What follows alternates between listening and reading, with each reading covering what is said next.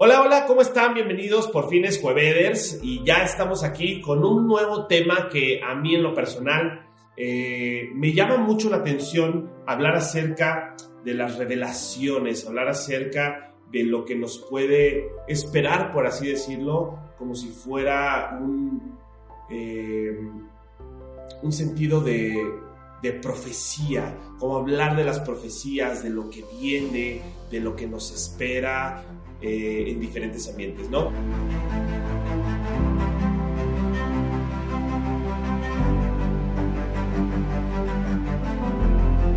Y hoy quiero hablarles de un libro que es un libro, sí es teológico, pero también es filosófico y también es un libro espiritual. O sea, encierra corrientes filosóficas, teológicas, espirituales en un mismo libro acerca de la interpretación de lo que es el universo, el cosmos, Dios, etc.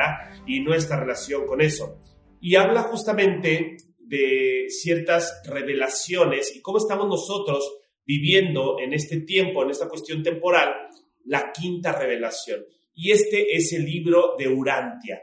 El libro de, de, Urantia es, eh, alega ser una, una revelación celestial, más exactamente quinta revelación que marca una época en la historia del planeta.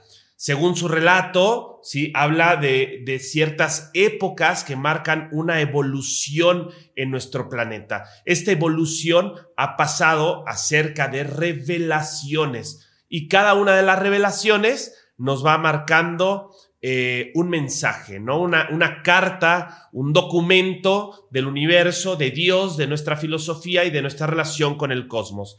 Entonces, les voy a comentar la primera revelación. Fue hace medio millón de años aproximadamente tras la aparición de estas seis razas de color, de color cuando el príncipe planetario eh, Caligastía, ¿no? Hablaba de, bueno, hablaba cuando funda justamente una, una de las ciudades en Medio Oriente que se llamaba Dalamatia. Eh, Dalamatia se funda con el propósito de ayudar a convertir al hombre, de, o sea, transformar o pasar al hombre de cazador a labriego, ¿no? Entonces, eh, durante 300 mil años aproximadamente, durante estos 300 mil años posteriores, funcionó la rebelión de Lucifer y la adhesión de Calagastía a su casa El Plan.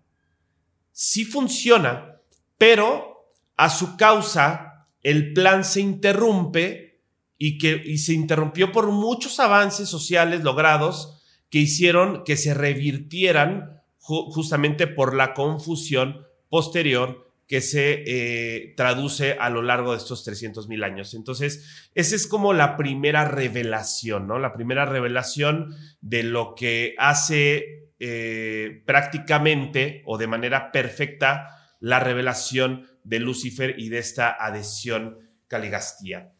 Eh, luego nos hablan de una, de una segunda revelación, esta segunda revelación que tuvo lugar aproximadamente hace 37 mil años, aproximadamente, llega esta, este término de, de, Adán y Eva, ¿no? que llegan a Urantia y se establecieron en una zona llamada el Edén, que todo el mundo hemos escuchado el mito de Adán y Eva, con la misión justamente de mejorar la calidad genética de las razas humanas a través del cruce con estas de su, de su progenie, ¿no?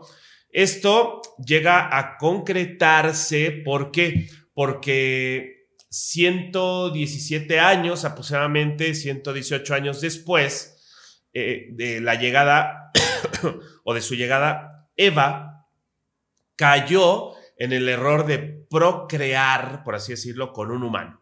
¿no? O sea, contraviniendo la indicación divina de que solo su progenie podía proceder de esa manera una vez que hubiera alcanzado el millón de individuos.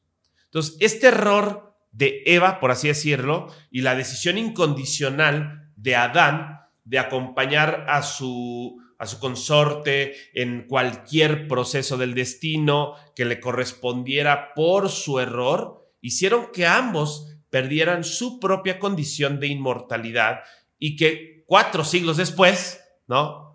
Eh, de la falta murieran justamente de la vejez, ¿no? Esta vejez a la que nos, eh, nos condenan para posteriormente llegar a lo que es la muerte, que más adelante vamos a hablar de la muerte, ¿no?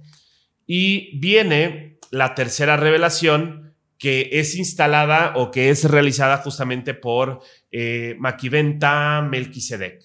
Maquiventa Melquisedec que finalmente es quien se presenta en Palestina hace cerca ya de unos 4.000 años aproximadamente con el propósito de mantener vivo todo este sentido del monoteísmo. Eh, porque iba en franco retroceso en todo el planeta y el pacto con Abraham, eh, de que si él y su descendencia pues mantenían la fe en un Dios monoteísta, ¿no? De su pueblo o que su pueblo nacería eh, un enviado justamente de las alturas o de, un campo celestial o de lo más alto y de lo más sagrado y de lo más divino. Entonces viene posteriormente otro relato, otra literatura, en donde se establece un documento como cuarta revelación. Esta cuarta revelación termina siendo eh, la que hizo Jesús de Nazaret con el doble propósito de revelar la personalidad de Dios al hombre, actuando propiamente en cada ocasión como habría actuado Dios mismo de haber estado aquí, ¿no? Como si fuera Dios eh, un humano previo y un post-deidad, ¿no? Aquí entrando en este, en este sentido de revelar, de revelar y revelarle al universo, a todos nosotros, la personalidad de una criatura humana consagrada a cumplir la voluntad de Dios, ¿no? O sea, este Jesús que viene como a cumplir la voluntad de Dios y presentarle a Dios también como un propósito de un humano previo.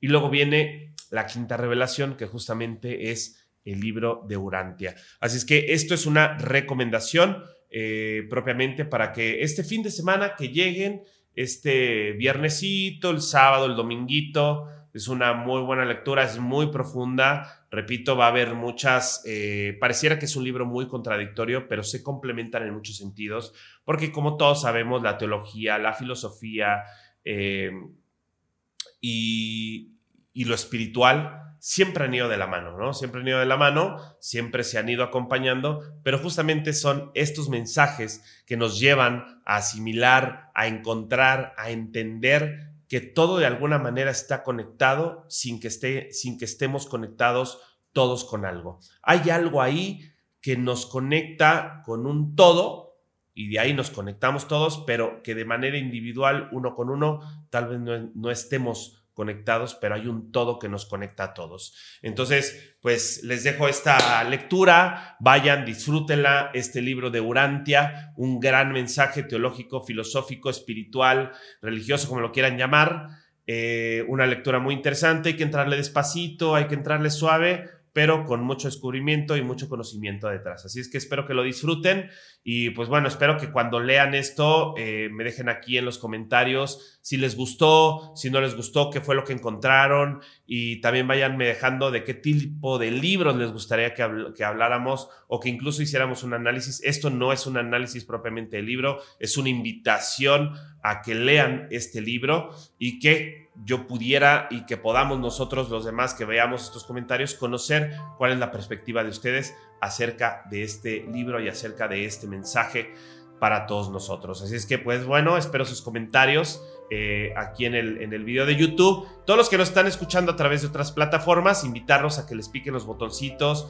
suscríbanse al canal, activen la campanita para que cuando llegue un nuevo video les notifiquen inmediatamente eh, en todos los jueves que sale un nuevo video y invitarlos a que hagan sus comentarios, a que se suscriban y a que compartan esto con las personas que eh, para ustedes sea de valor o sea un tema interesante. Así es que les mando un fuerte abrazo, mucho amor, muchas bendiciones y nos vemos el próximo jueves en otro tema con mayor magia y con mucho amor y con mucho cariño para todos ustedes. Una, un abrazo muy muy grande y un beso enorme a todos y todas, cada una de ustedes. Chao, chao.